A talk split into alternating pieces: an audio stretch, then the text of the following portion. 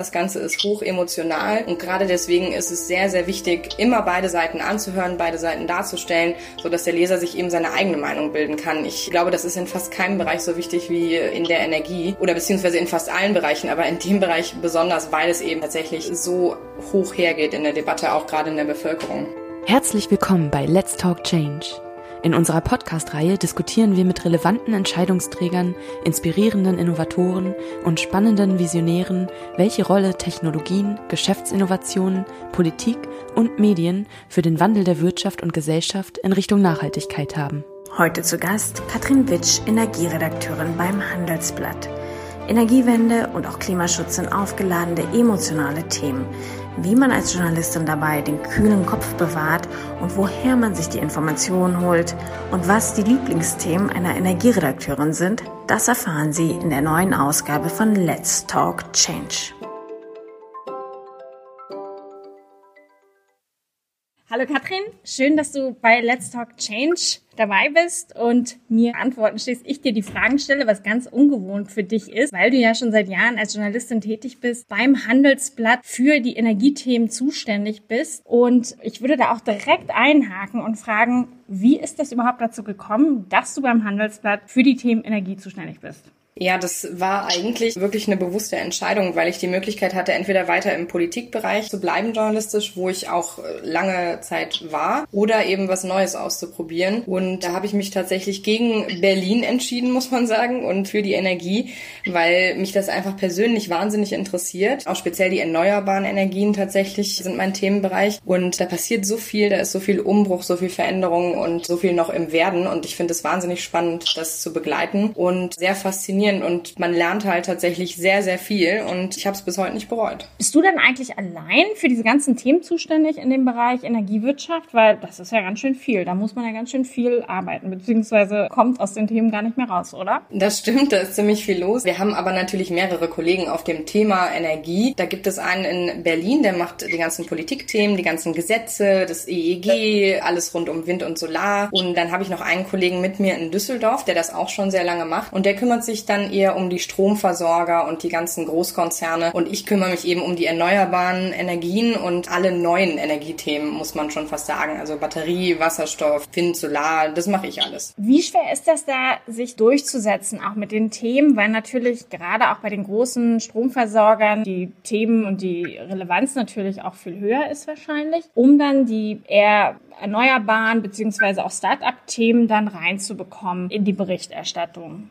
Oder hat sich das gedreht, vielleicht auch in den letzten Jahren? Also das ist tatsächlich ein Thema. Ich mache die Energiethemen ja erst seit zwei Jahren. Und in den zwei Jahren hat sich das aber schon auch verändert. Also das Interesse ist grundsätzlich da. Das Bewusstsein für die Wichtigkeit von erneuerbaren Energien ist natürlich auch bei uns in der Redaktion längst angekommen. Aber ich muss sagen, mit Fridays for Future und der ganzen Klimabewegung kam in das Thema ein bisschen mehr Musik. Und was natürlich komplett irgendwie abhebt, auch in der Wirtschaft, ist ja das Thema Wasserstoff. Und deswegen fällt es jetzt tatsächlich leichter als noch vor zwei Jahren Jahren größere Geschichten auch zu platzieren. Das stimmt. Jetzt ist ja auch Energiewende als solches ein ziemlich emotionales Thema. Damit beschäftigst du dich auch jeden Tag. Wie schwierig ist es für dich, da neutral drüber zu berichten und nicht diese ganzen Emotionen, die da auch hochkommen, manchmal zwecks Atomausstieg und Kohleausstieg und so weiter, da einfließen zu lassen? Oder wie weit ist es auch schwierig zu durchschauen, wer da jetzt korrekt berichtet und auch die Nachrichtenlage zu unterscheiden? Ja, was ist wichtiger? Also das erste Thema Emotionalität, mir fällt das tatsächlich nicht schwer, weil ich finde, dass man das einfach ganz klar trennen muss und kann. Das eine ist eine Nachricht, die ich schreibe, eine Geschichte, die ich erzähle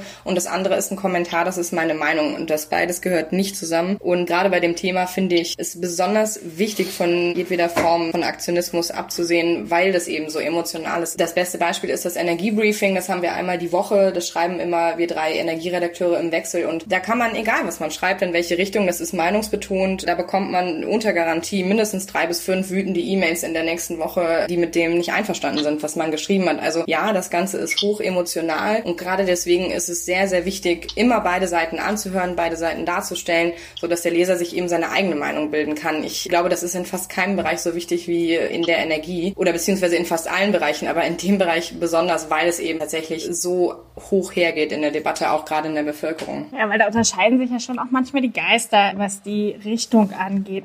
Aber wie entscheidest du, welche Themen du coverst, beziehungsweise welche Themen auch für das Blatt oder online, je nachdem, in Frage kommen? Gib uns vielleicht mal einen kurzen Einblick, wie so der Prozess da ist. Also es gibt verschiedene Situationen. Es gibt natürlich ganz eindeutige Entscheidungen, wo einfach eine Breaking News ist. Das heißt, was, was vorher nicht bekannt war, wie zum Beispiel, was war letzte Woche, glaube ich, RWE und ThyssenKrupp haben eine Wasserstoffkooperation angekündigt. Das ist eine Nachricht, die man einfach machen muss allein von der Größenordnung her der Konzerne, das ist ganz klar. Dann gibt es Dinge, wo ich selber entscheide, die mich interessieren und die ich gerne mal beleuchten möchte, die eigentlich aber natürlich eher ein Nischenthema sind. Ich war zum Beispiel letztes Jahr in Wildbolsried zwei Tage. Das ist ein multi-autarkes Energiedorf und habe mir das da mal angeguckt und das auch beschrieben. Das ist aber eigentlich natürlich interessant, aber es ist halt nur ein Einzelbeispiel.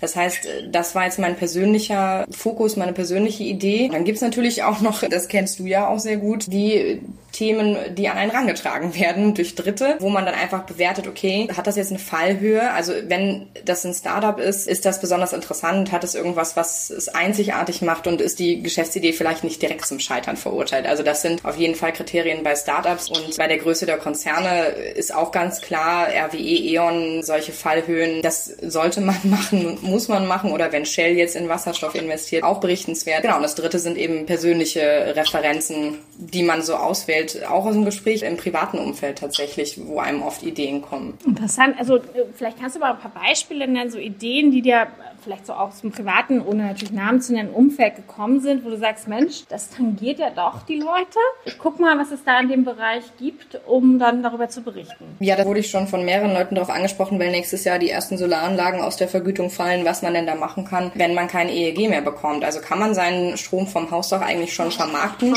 Und das ist natürlich ein Feld, was überhaupt noch nicht beackert wird von der Wirtschaft momentan. Also es gibt jetzt ein paar Anbieter und da habe ich mich eben einfach mal kundig gemacht mit Unternehmen, Experten und anderen telefoniert und geguckt, was geht denn da dann schon ab nächstem Jahr? Was können die denn machen und bringt das überhaupt was? Und das war ein Beispiel. Ja, und natürlich andere Sachen, wenn ich, gucke ja auch andere Medien, lese andere Medien, ich blätter viele Fachzeitschriften durch, da unterhält man sich dann mal auch im privaten Umfeld mit Freunden drüber und dann geben die einem vielleicht noch einen ganz anderen Impuls und sagen, ja, aber ich habe immer gedacht, zum Beispiel kam jemand auf mich zu und sagte, Wasserstoff, das ist doch zum Scheitern verurteilt und das ist doch gar nicht sinnvoll für PKWs. Und dann habe ich festgestellt, ich muss vielleicht nochmal grundsätzlich erklären, erklären, dass Wasserstoff eigentlich vielleicht nicht unbedingt sinnvoll im Pkw ist, aber durchaus in anderen Bereichen. Und ja, das sind solche Situationen gewesen. Wo holst du dann das Fachwissen her? Also ich meine jetzt am Beispiel Wasserstoff für Pkw. Ein Unternehmen, was eine Lösung dafür präsentiert oder vorstellt, wird ja ganz klar sich immer dafür aussprechen. Aber wo holst du dir dann diese Expertenmeinung beziehungsweise dieses neutrale Wissen dann her, worauf du dann deine Berichterstattung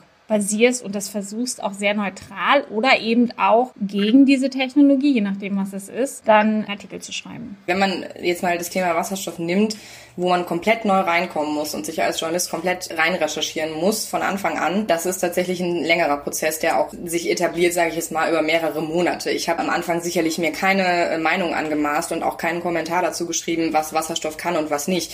Jetzt nach anderthalb, zwei Jahren traue ich mir das durchaus zu, weil ich über die letzten Monate natürlich mit vielen, vielen Forschern gesprochen habe. Ich habe mir viele Studien durchgelesen, international deutsche Studien und von verschiedenen Forschungseinrichtungen. Das ist ganz, ganz wichtig, äh, jetzt eben nicht nur mit jemandem vielleicht von der Deutschen Energieagentur, sondern auch mit jemandem vom Forschungszentrum Jülich oder von der RWTH Aachen. Also, dass man einfach einen möglichst vielfältigen Pool hat an verschiedenen Meinungen. Und dann gibt es natürlich Punkte beim Thema Wasserstoff zum Beispiel, wo die Experten sich tatsächlich einig sind, dass selbst die, die Lithium-Ionen-Batterien Verfechter sind, sagen Wasserstoff im Pkw nein, aber in anderen Bereichen. Und da merkt man irgendwann, bekommt man so eine Schnittmenge, worin sind sich alle Experten einig und diese Schnittmenge wird dann meistens eben zum Mittel. Und dann spricht man natürlich auch noch mit den Unternehmen und im besten Falle auch noch mit den Konkurrenzunternehmen. Also das ist tatsächlich ein langer Prozess und mindestens zwei Forscher gehören zu jedem neuen Thema dazu. Bei mir sind es aber meistens tatsächlich mehr. Das ist ja schon ein langer Weg auch für so einen Artikel. Das heißt, wie lange sitzt du im Durchschnitt zum Beispiel an einem Artikel, wo du über die Technologie als solches berichtest und schon auch die wissenschaftliche Meinung haben musst, die Konkurrenz, die Unternehmen oder verschiedene Unternehmen? Kann man das sagen oder ist das sehr schwer? Hm, ja, das ist schwierig. Also mittlerweile bin ich natürlich schneller, weil ich habe meine Wissenschaftler natürlich auf Kurzwahltaste und brauche da jetzt nicht mehr so lange wie vorher. Ne? Aber ich habe zum Beispiel eine Reportage geschrieben über die Kohle in der Lausitz und was das alles zu bedeuten hat, der Ausstieg auch für die Bevölkerung. Und da war ich drei Tage in der Lausitz unterwegs und habe da auch mit ganz vielen Leuten gesprochen, mit ganz vielen Unternehmen und habe da mindestens vier, fünf Tage tatsächlich rein investiert. Aber das ist tatsächlich eine Ausnahme. Wir sind ja eine Tageszeitung und die meisten Artikel sind eben keine sehr, sehr langen Reportagen, sondern dann eben so ein Mix aus, ich fahre hin und recherchiere. Also ich würde mal sagen, an einem Artikel von einer längeren Länge aber keine Reportage sitze ich drei Tage. Das ist schon ein guter Einblick und das ist ja auch fast ein Traum, ja, für einen Reporter zu sagen, ich gehe mal drei Tage in die Lausitz und ja, aber noch mal, äh, ja, aber noch schau mir mal eine Ausnahme, ja. Gut, aber trotzdem, worauf ich hinaus will, ist, ab und an gibt es diese Möglichkeiten, das ist auch gut so. Wie ist das denn jetzt die letzten drei Monate gewesen? Waren ja alle so ein bisschen ans Haus gebunden oder Homeoffice. Woher holt man da seine Informationen und war das jetzt schwerer als vorher, weil so dieser persönliche Kontakt fehlte? Oder geht das dann auch alles per Telefon? Ja, also am Anfang ist es mir tatsächlich sehr, sehr schwer gefallen, weil ich auch einfach gesehen habe, dass natürlich viele Kollegen gerade den Struggle ihres Lebens hatten. Also Luft Luftfahrtbranche, die Finanzkollegen, das war schon alles Harakiri und die haben wirklich Tag und Nacht da durchgeackert. Ja, und dann ruft man so eine erneuerbaren Branche an, Anfang, Mitte der Corona-Zeit und dann sagen die so, nö, also eigentlich, ja, bisschen Lieferschwierigkeiten, aber läuft. Also es läuft alles seinen Gang und das war tatsächlich dann sehr schwer, Inspiration zu finden, weil es einfach in meinem Gebiet wenig Berichtenswertes am Anfang gab. Ne? Jetzt mittlerweile, dann kamen ja die ganzen, was macht das mit dem Klimawandel, mit den Investitionen, dann kamen wieder so ein paar Sachen und dann geht's auch. Also als die Nachrichten dann wieder reinkamen, als es wieder angelaufen ist und als nicht mehr alle nur so Corona fixiert waren. Da geht das dann auch gut über Telefon, aber ich muss schon sagen, mir fehlt es total, weil meine ganzen Branchenmessen und Veranstaltungen, die wären alle jetzt im Zeitraum gewesen für alle meine wichtigen Themen. Und da holt man sich halt auch neue Inspirationen. Ne? Also was sind die Trends, zum Beispiel Floating Windkraft. Also ne, so Kleinigkeiten, die man sonst halt vielleicht nur am Rande mitbekommt, die kriegt man auf diesen Messen eben einfach dann präsent und das ist schon extrem wichtig, auch um neue Kontakte zu knüpfen. Und es geht aber es ist auf gar keinen Fall zufriedenstellend oder auch nur ein Idealzustand. Das heißt, du freust dich auch, wenn das Büro wieder auf hat.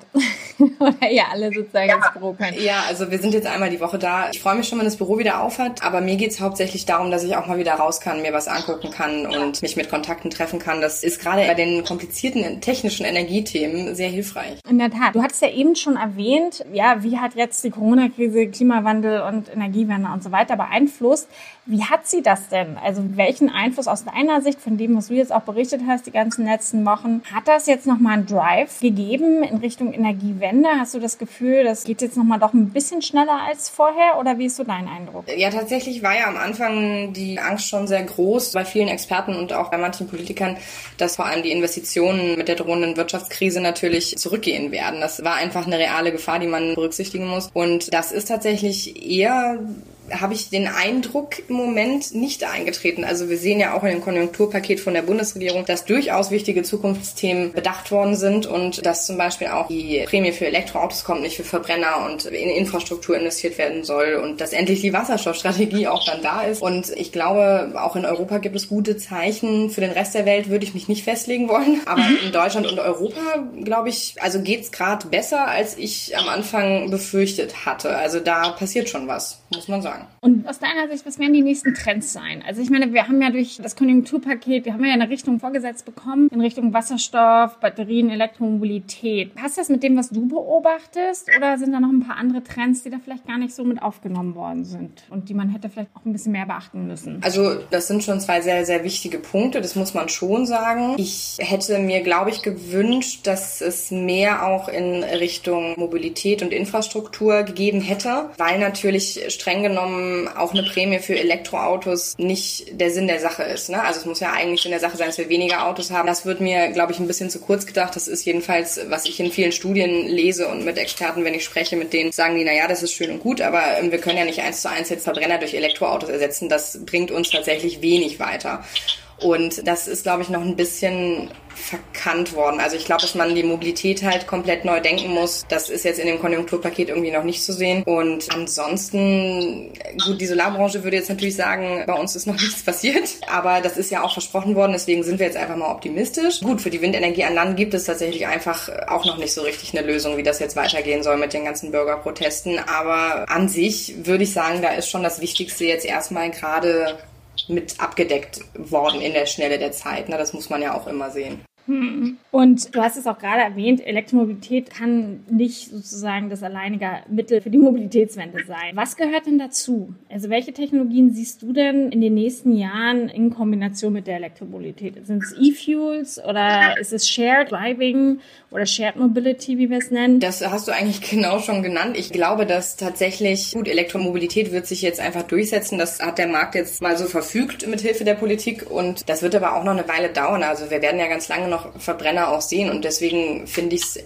extrem wichtig, dass die Infrastruktur vor allem in den Städten mehr auf Schiene und vor allem auch natürlich auf Fahrrad und Shared Mobility umgelegt wird. Ich glaube, das ist eigentlich das größte Problem, dass die Innenstädte ja so extrem voll sind mit Autos, dass man da Schwierigkeiten bekommt. Und deswegen würde ich sagen, Brennstoffzelle, Wasserstoff für größere Gefährte, große LKWs, vielleicht Elektromobilität im Pkw und ansonsten muss man einfach weg von so vielen Autos. Das ist vielleicht eher der Punkt und mehr hin zur Gemeinschaftsalternativen sozusagen. Gab es schon mal Trends, die du verpasst hast oder wo du dich geärgert hast im Nachhinein, dass du nicht drüber berichtet hast, beziehungsweise wo du dachtest, ach, das wird nix und die dann nachher doch groß geworden sind?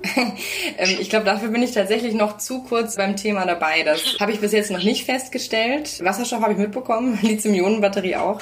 Und ansonsten ja, es gibt sicherlich immer kleine Entwicklungen, die an einem vorbeigehen. Worüber ich mit Kollegen oft spreche, ist, dass man die Fachkollegen natürlich ein bisschen, dass man da irgendwie gerne so ein Fachkollege wäre, zum Beispiel bei Energie und Management, die ja durchaus dezidierteren Themenbereich covern. Und wir haben natürlich einfach so ein riesen Themengebiet, dass mir sicherlich auch mal der ein oder andere Trend entgeht. Aber das kann dann eben auch nicht der Anspruch sein, wenn man so viele Themen abdeckt. Also wenn ich jetzt nur Wind und Solar machen würde, dann hätte ich sicherlich bessere Chancen, keinen Trend zu verpassen. Aber da ich noch so viele andere Themen inklusive ja auch äh, Kohle, Öl und Gas irgendwie mitmache, glaube ich, dass das bestimmt mal vorkommt, aber es ist mir jetzt nicht bewusst. Und was erwartest du für Themen oder worauf freust du dich dieses Jahr noch? Auf welche Themen? Also hast du da irgendwie so eine Liste oder was im Kopf, wo du sagst, ja, darüber möchte ich dieses Jahr gerne noch berichten? Ja, ich hatte eine Liste vor Corona.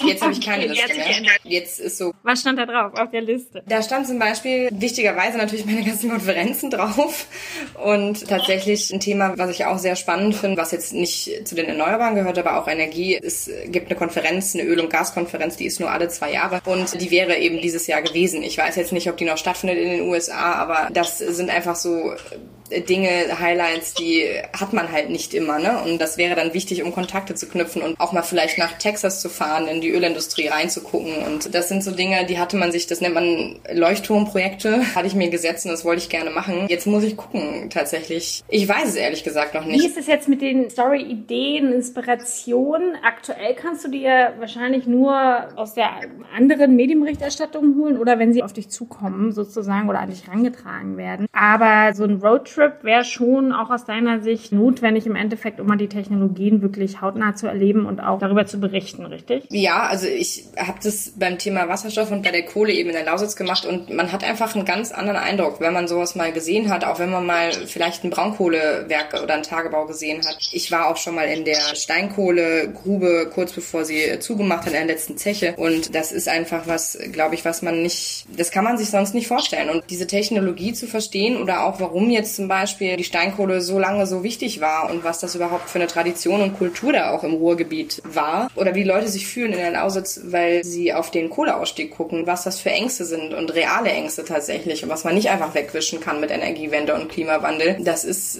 einfach so unfassbar wichtig. Das kann man tatsächlich nicht ersetzen. Hast du Lieblingsthemen? Ja, also tatsächlich bin ich so ein kleiner Nerd. Ich finde dann wirklich alles interessant, aber ich finde den Windmarkt tatsächlich sehr interessant. Gerade auch die Unterschiede zwischen Onshore und Offshore und wie die Bevölkerung damit umgeht. Und natürlich interessiert mich auch äh, der Hype um Wasserstoff, weil es einfach spannend ist zu sehen, was jetzt wirklich kommt und was jetzt vielleicht ein bisschen too much war oder was jetzt die richtige Entwicklung ist. Also das sind so die beiden Themen, die ich echt spannend finde. Und muss auch zugeben, dass die Ölbranche, wenn sie auch ein bisschen altbacken und nicht so sauber ist, natürlich spannende Branche ist. Also das muss man schon sagen. Darüber darüber zu berichten, macht Spaß im Sinne von, das ist einfach faszinierend, wie solche Multimilliardenkonzerne ticken und was sie so tun.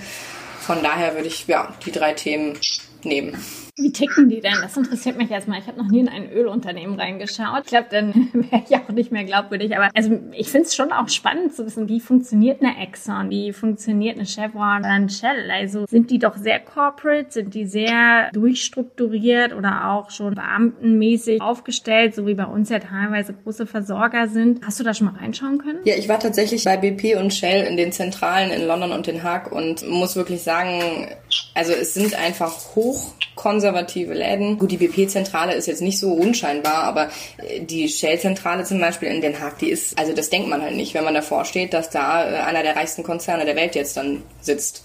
Und die sind tatsächlich so Beamtenmentalitätsmäßig unterwegs, was nichts Negatives äh, ist. Es ist nur eine Beobachtung. Aber das sieht man schon, dass so ein Unternehmen wie Shell zum Beispiel auch versucht, das aufzuweichen. Die kaufen ja ganz viele Startups. Wird sich zeigen, wie die sich in den Unternehmen dann irgendwie halten und äh, was sie für Freiheiten dann am Ende noch haben. Aber die versuchen das ja ein bisschen aufzubrechen. Die nordamerikanischen Ölkonzerne sind da anders. Die sind zeitlich noch ein bisschen weiter zurück, auch in der Entwicklung. Und das ist einfach, also wenn man die Zahlen durchgeht und dann sieht, wie viel Gewinn solche Unternehmen innerhalb von nur einem Quartal machen, dann explodiert einem wirklich fast der Kopf, weil das einfach so unfassbar ist. Also jetzt gerade nicht natürlich, weil war ja der Ölpreis ganz schön schlecht, aber das ist irre. Also mit was für Summen die jonglieren, das ist schon Wahnsinn. Das ist ja auch, wenn man sich das genau anguckt, die Summen im Bereich der Öl- und Gasförderung liegen ja schon, oder die Investitionen liegen ja schon im Milliardenbereich, ja. Und die Investitionen in Erneuerbaren ja noch im Millionenbereich, was natürlich rein theoretisch auch viel ist, aber im Vergleich natürlich dann nicht mehr oder nur marginal im Endeffekt. Meinst du, die großen Konzerne kriegen es hin,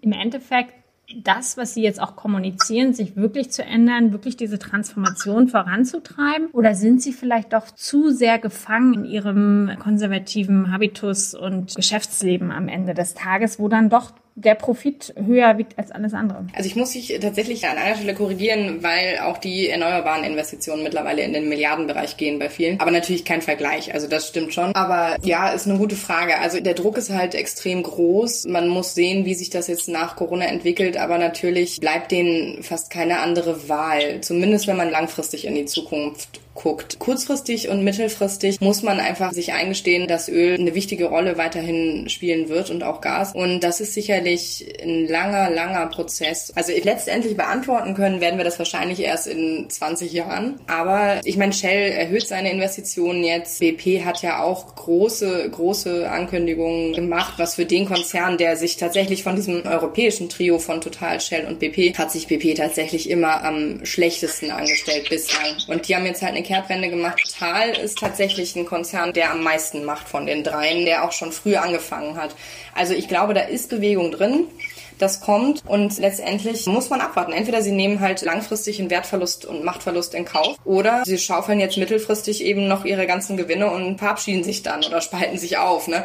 Wer weiß das? Aber das sind die Möglichkeiten. Wenn sie die Rolle, die sie jetzt haben, behalten wollen, dann wird ihnen nichts anderes übrig bleiben, als massiver in die Erneuerbaren zu gehen. Das ist ganz klar. Ist denn die Trennung E.ON, RWE, Energy, ist das schon so ein Vorzeichen, wo es hingeht, auch bei den anderen großen vielleicht? Also das glaube ich tatsächlich nicht, weil man die Bereiche schlecht vergleichen kann. Die Trennung bei RWE und E.ON hat ja tatsächlich aus deren Sicht, sage ich jetzt mal, äh, Sinn gemacht, ja. in Erzeugung und Vertrieb sich zu trennen, sich auf Dinge zu fokussieren. Das ist bei den großen Ölkonzernen jetzt tatsächlich noch gar nicht zu sehen. Ganz im Gegenteil, die schaufeln sich ja geradezu mit Akquisitionen in anderen Bereichen. Also eine Shell oder eine Total, die kaufen jetzt auf einmal digitale Strom-Startups. Ne? Also das ist irgendwie tatsächlich eine gegenteilige Entwicklung. Also das kann man nicht gut vergleichen. Nee. Da wir auch schon über Digitalisierung gesprochen haben, Digitalisierung in der Energiebranche ganz klar muss passieren, weil wir ja auf eine dezentrale Energieversorgung auch hinsteuern am Ende. Wie steht es für dich als Journalistin? Welche Rolle spielen die digitalen Medien? Wie relevant sind Zeitungen? Deiner Sicht natürlich auch. Und wie wichtig sind dann am Ende auch soziale Medien? Weil du bist auch unterwegs auf Twitter, auf Instagram. Muss man das mittlerweile als Redakteur, als Journalist auch machen, damit man sozusagen auch relevant bleibt? Themen zugespielt bekommt? Oder machst du das aus Spaß und Freude, beziehungsweise weil du natürlich auch zu dieser Generation gehörst, die damit aufgewachsen ist? Also ich bin tatsächlich nicht damit aufgewachsen. Ich habe auch noch Kassetten gehabt. Also das kam erst später. Ah, okay. Trotzdem hast du natürlich ein Stück weit recht. Aber es gibt solche und solche Kollegen. Ne? Es gibt einfach Kollegen, die machen mehr Fußarbeit und sind halt nur unterwegs und treffen nur Menschen und bringen sich so ins Gespräch. Und das mache ich ja natürlich auch. Und das ist auch das Wichtigste in meinen Augen. Aber ich sehe schon ein breiteres Bild, wenn ich in den sozialen Netzwerken unterwegs bin. Also auf Twitter habe ich zum Beispiel Beispiel manchmal, man ist ja nicht auf jedem Presseverteiler drauf und dann sieht man auf Twitter vielleicht mal eine Studie, die man sonst nicht gesehen hat. Und dann denkt man sich, hm, das hört sich aber interessant an und ruft sich die Studie auf und liest da mal rein oder kommt mit Kollegen ins Gespräch oder auch, gut, Twitter ist jetzt natürlich eine sehr krasse Medien- und Wirtschaftsblase. Also ich würde nicht sagen, dass man jetzt da mit so vielen normalen Menschen aus der Mitte der Gesellschaft irgendwie kommuniziert. Also jedenfalls nicht die Mehrheit. Schön formuliert. Ja, das ist, ist schon so eine richtig krasse, harte Bubble. Aber das ist, tja, wie kommt man mit denen ins Gespräch? Weiß ich gar nicht. Aber das war ja auch nicht die Frage. Wie sieht's mit Instagram aus? Da bist du ja auch unterwegs und auch sozusagen als Journalistin unterwegs, jetzt nicht privat und postest auch deine Stories. Hast du das Gefühl, dass du da auch Resonanz bekommst, beziehungsweise ist es wichtig, weil ich meine, die Profile auf Instagram sind ja ganz andere oder die Zielgruppen auch, ne? Also es ändert sich sicherlich auch permanent, aber eigentlich war das bislang nicht so das Medium, sage ich jetzt mal, für Energiewirtschaft oder Energiepolitik. Ja, das stimmt. Ich muss tatsächlich gestehen, auf Facebook bin ich gar nicht mehr. Da ist natürlich, glaube ich, mehr Diskussion. Ist gar nichts. Ich glaube eher nicht ehrlich gesagt. Ja, das ist gerade dabei, sich tatsächlich abzuwenden, ne, alles. Aber gut, Instagram ist eine gute Frage. Also ich mache das tatsächlich aus Eigeninteresse und weil wir natürlich, wir haben einen sehr, sehr großen Hauptaccount und meinen kleinen Mini-Account, falls jetzt jemand das hört und danach da drauf geht und sich wundert, dass da nichts gepostet wurde, ist halt auch in Corona-Zeiten wenig los gewesen. Und da konnte man wenig zeigen. Also nur, falls das irgend sich jemand fragen wollte. Aber das mache ich tatsächlich, um mich selber ein bisschen in der Sache an sich zu üben. Und ich habe mir gedacht, wenn ich Dinge für den Hauptaccount aufnehme, dann kann ich die ja auch gleichzeitig irgendwie auf einem eigenen Account ausspielen. Das macht in meinen Augen schon Sinn. Und tatsächlich habe ich Feedback darauf bekommen von jungen Leuten in der Energiebranche. Wurde ich auf, also vor Corona, auf einer Messe angesprochen von jemandem, der in einem Verband arbeitet, der sagte, das findet er total toll, weil Energiethemen würden ihm auf Instagram total fehlen. Also das finde ich schon cool, aber es ist natürlich, Instagram ist schwer, der Algorithmus ist anders und da müsste man schon tatsächlich unfassbar viel Arbeit reinstecken. Ich habe auch nicht viele Follower da, weil warum sollte ich da so viel Arbeit reinstecken, wenn wir ja diesen Hauptaccount mit unseren hunderttausenden Followern haben? Haben, geht man natürlich darüber. Aber um das Netzwerk zu verstehen, macht das auf jeden Fall Sinn und vor allem macht Spaß. Also als Journalist ist es nicht notwendig. Kommt halt immer darauf an, wie man sich platzieren will. Ne? Also will man eine Marke sein oder ist das wichtig? Auf jeden Fall. Darf jetzt nicht ganz mein medienwissenschaftliches Studium vergessen, aber das muss man selber wissen. Also für mich ist es nichts, aber viele andere nutzen das sicherlich so. Also ich denke mal, ich habe auch früher gedacht, Instagram, und ich glaube, das ist nicht nur ich, ich glaube, es haben viele gedacht, Instagram wird es in ein paar Jahren nicht mehr geben, aber in der Tat hat sich das doch geändert und ich glaube schon, dass Instagram sich auch verändern wird und dass auch Instagram relevanter werden wird, als wir denken. Einfach weil die junge Zielgruppe das nutzt, die sind nämlich ja gar nicht mehr auf Facebook. Ne? Wir sind schon wieder zu alt, Doreen, weil ähm, eigentlich müssen wir jetzt über TikTok reden tatsächlich. Nee, das lassen wir jetzt ganz kurz. Nee, sehe ich auch ein, du hast vollkommen recht, aber dennoch merke ich, zumindest in meiner Welt, dass Insta doch schon mehr an Bedeutung gewinnt. Aber zurück zu dem Thema, du hast es gerade eben erwähnt, ja, du kriegst dann doch schon mal auf Twitter was mit, wo du vielleicht keine Pressemitteilung zu bekommst. Und das ist so die Königsfrage, glaube ich, schlechthin, zumindest auf meiner Seite der Bubble. Wie relevant sind denn noch Pressemitteilungen für Journalisten? Lohnt es sich noch, dass man die schreibt? Liest du die? Kriegst du zu viele? Genau, einfach mal deine Meinung zum Thema Pressemitteilung. Ich glaube, das interessiert ganz viele. Ja, kommt doch an, was drinsteht, ne? Also, das ist schon mal der erste. Ja gut, dazu muss man ja erst lesen. Naja, also wenn das nicht mein Thema ist und ich die Person nicht kenne, die mir diese Mitteilung schickt, dann lösche ich die E-Mail und beantworte die auch nicht, weil dafür bekomme ich einfach zu viele. Oder wenn ich sehe, es ist was irgendwie Interessantes, aber nicht meins, dann leite ich das vielleicht an an Kollegen weiter. Also ja, ich lese Pressemitteilungen tatsächlich. Ich bekomme sehr, sehr viele und habe mich aber auch von vielen Verteilern abgemeldet, beziehungsweise erst gar nicht angemeldet, eben aus solchen Gründen, weil sonst ist mein E-Mail-Postfach einfach überflutet. Also es muss halt einfach eine Fallhöhe sein. Ich habe manchmal so generale Anfragen, wo mir dann ein Interview angeboten wird. So ein Generalinterview, wo ich mir denke, aber habe ich jetzt doch gar kein Bedürfnis nach. Da sage ich dann, okay, vielen Dank, aber ich melde mich, wenn wieder Bedarf ist. Aber im Moment ist das Thema für mich kein Thema. Und das ist tatsächlich öfter der Fall. Also ich glaube, wenn es eine News gibt, eine Nachricht, eine Geschichte dahinter oder irgendeinen besonders interessanten Aspekt, dann würde ich nie sagen, dass ich da uninteressiert wäre. Aber wenn jetzt so generalistische Interviewangebote kommen, dann das ist schon schwierig. Was sind Dauerbrenner in der Berichterstattung bei dir, wo du auch sagst, so jetzt ist mal gut, jetzt haben wir das Thema wirklich von vorn bis hinten durchgekaut, ja. Aber was läuft immer gut? Ja, Wasserstoff. Also Wasserstoff ist das Thema der Stunde. Egal, was ich über Wasserstoff schreibe, das ist immer Top-Click. Also nicht immer Top-Click ganz oben, aber es ist immer unter den ersten zehn. Es wird immer gut gelesen. Und die Leute haben eine Faszination mit Wasserstoff. Ich kann das ja nachvollziehen, aber es ist schon exorbitant im Vergleich zu anderen Energiethemen. Gut Woran Öl. liegt das? Also, weil es ist ja nun auch ein komplexes Thema. Ich merke auch immer wieder, du bist ja relativ spezialisiert auch darauf, aber ich merke bei vielen anderen Journalisten auch, dass sie ja noch nicht mal unterscheiden können manchmal zwischen Wasserstoff für die Industrie, Wasserstoff für die Mobilität. Ja, also ich meine, da gibt es ja eine riesenbreite Palette. Aber woran liegt das? Es ist hochkomplex, aber dennoch hochinteressant für die meisten. Also ich habe festgestellt tatsächlich im Gespräch auch mit Menschen um mich rum, dass für viele das Thema Wasserstoff so ein, ich will nicht Sehnsuchtsthema, ist vielleicht das falsche Wort, aber das fasziniert die einfach, weil das ja schon so lange gehypt wird. Ich meine, seit der Hindenburg, was ja eigentlich kein gutes Beispiel ist, ne? aber seitdem ist ja eigentlich Wasserstoff so, wow, was kann das alles? Und Jules Verne hat schon geschrieben, das und überhaupt. Und das ist einfach irgendwie so hoch aufgehängt, dieses Thema. Und langsam bekommt man irgendwie ein bisschen Futter aus der Praxis Praxis. Und das ist, glaube ich, für die Leute neu, weil das Thema lange, sehr lange theoretisch war. Natürlich muss man ein bisschen aufpassen, weil die Wasserstofflobby natürlich direkt irgendwie kommt und sagt, juhu. Aber natürlich muss man aufpassen und sagen, ja, ja, aber es gilt halt nicht für alles. Und vielleicht sind Autos auch nicht die beste Idee. Also sagen zumindest die Experten, das ist nicht meine Meinung. Ich sage ja nur, was der Durchschnitt der Experten sagt. Mhm. Und das ist bei vielen Leuten, glaube ich, ähm, die Faszination, die auch einfach viel davon halten die sagen, das ist ein tolles Ding, weil es so viel kann, glaube ich auch, ne? Und weil es einfach was Neues ist, was keiner kennt. Ist ein bisschen wie mit den Elektroautos am Anfang, ne? Also das ist jetzt, glaube ich, das Thema der Stunde, weil es neu ist und weil es so kompliziert ist und so vielfältig und weil es die Leute natürlich direkt betrifft. Viele sagen auch zu mir, ey, wann kann ich mir denn endlich mal ein Wasserstoffauto kaufen? Dann sage ich, ja, das dauert noch. Also es sei denn, du möchtest 70.000 Euro für ein Auto ausgeben. Dann kannst du es auch jetzt schon tun, aber das ist teuer. Mhm. Ja, faszinierend. Also ich finde es selber auch mal spannend. Was war denn der Highlight bislang in deiner Berichterstattung? Meinetwegen für ein Handelsblatt oder auch davor. Aber ich glaube, bleiben wir mal bei der Energiebranche, auch über die du ja jetzt ein paar Jahre schon berichtest. Woran erinnerst du dich? Also es muss jetzt noch nicht mal irgendwie eine Technologie sein, aber einfach, weil der Mensch irgendwie dir in Erinnerung geblieben ist oder weil es ein ganz toller Trip war irgendwo hin. Also du hattest ja schon die Ölindustrie mal erwähnt, dass du da reingeschnuppert hast. Nenn mal einfach so ein paar Highlights. Ich muss tatsächlich sagen, das ist ein Highlight aus der fossilen Energiewelt, weil ich vor zwei Jahren mit nach Sibirien fliegen durfte mit einem Gasunternehmen aus Deutschland, das da mal gezeigt hat, ein paar Journalisten wie das eigentlich funktioniert. Und die Gelegenheit hat man einfach nicht. Man kommt zu einer Gasbohrung in Sibirien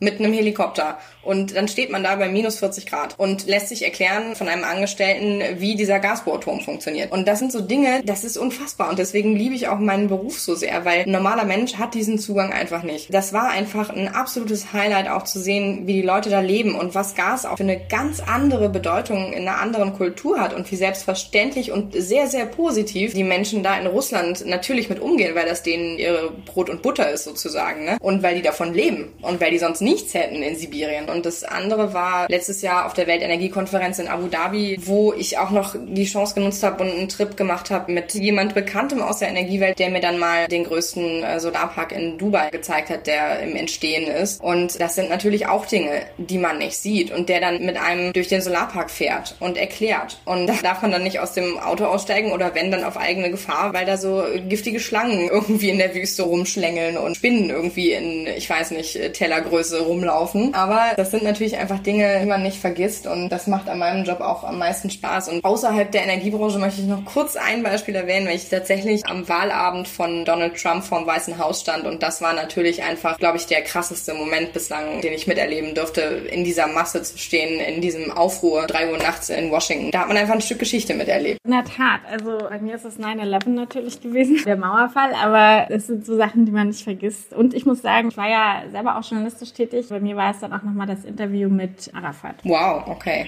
Das waren so Highlights, muss ich sagen. Aber wir reden ja nicht über mich, wir reden über dich. Insofern wollte ich nochmal abschließend auch fragen, worauf Freust du dich dieses Jahr noch? Wahrscheinlich, ich vermute mal, dass es wieder losgeht im Herbst, dass du auch wieder unterwegs sein kannst. Aber einfach mal, was erwartest du noch von dem Rest des Jahres? Außer einen schönen Sommerurlaub.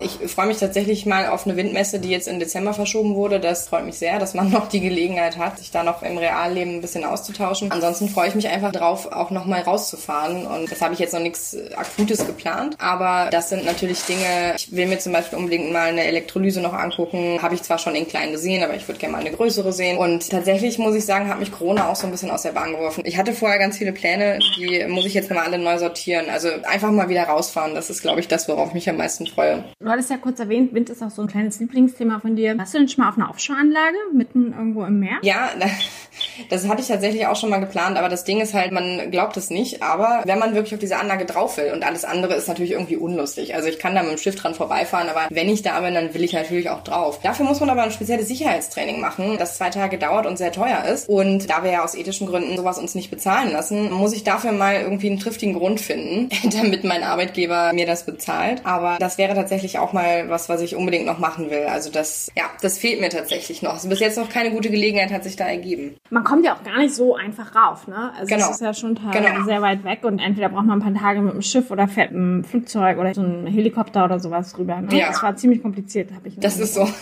Also ich habe es bis jetzt nur auf eine stillgelegte Ölplattform geschafft. Das war jetzt das weiteste, was ich im Meer war. Aber das kriege ich auch noch hin. Ich hoffe, dass du uns noch ein bisschen erhalten bleibst in der Energiebranche. Du bist ja mittlerweile schon Expertin auf einigen Gebieten, denke ich mal. Ja, und ich hoffe auch, dass das alles mit den Trips klappt Ende des Jahres und dass du auch irgendwann, vielleicht nicht mehr dieses, aber nächstes Jahr, endlich mal auf eine Offshore-Windanlage kommst. Ich glaube, das ist ziemlich beeindruckend und nicht nur für Schlangen ausreißen muss bei großen PV-Parks. Ich bedanke mich ganz, ganz herzlich bei dir für die Insights, die du uns gegeben hast, auch in deiner Arbeit. Ich glaube, da werden viele spannend zum Hören. Und ja, vielen herzlichen Dank. Vielen Dank für die Gelegenheit und das Gespräch. Herzlichen Dank fürs Einschalten. Wir hoffen, dass Sie beim nächsten Mal bei Let's Talk Change wieder dabei sind. Dieser Podcast wird realisiert durch DWR ECO, einer internationalen Cleantech-Beratung für Kommunikation, Politikberatung und Geschäftsstrategien.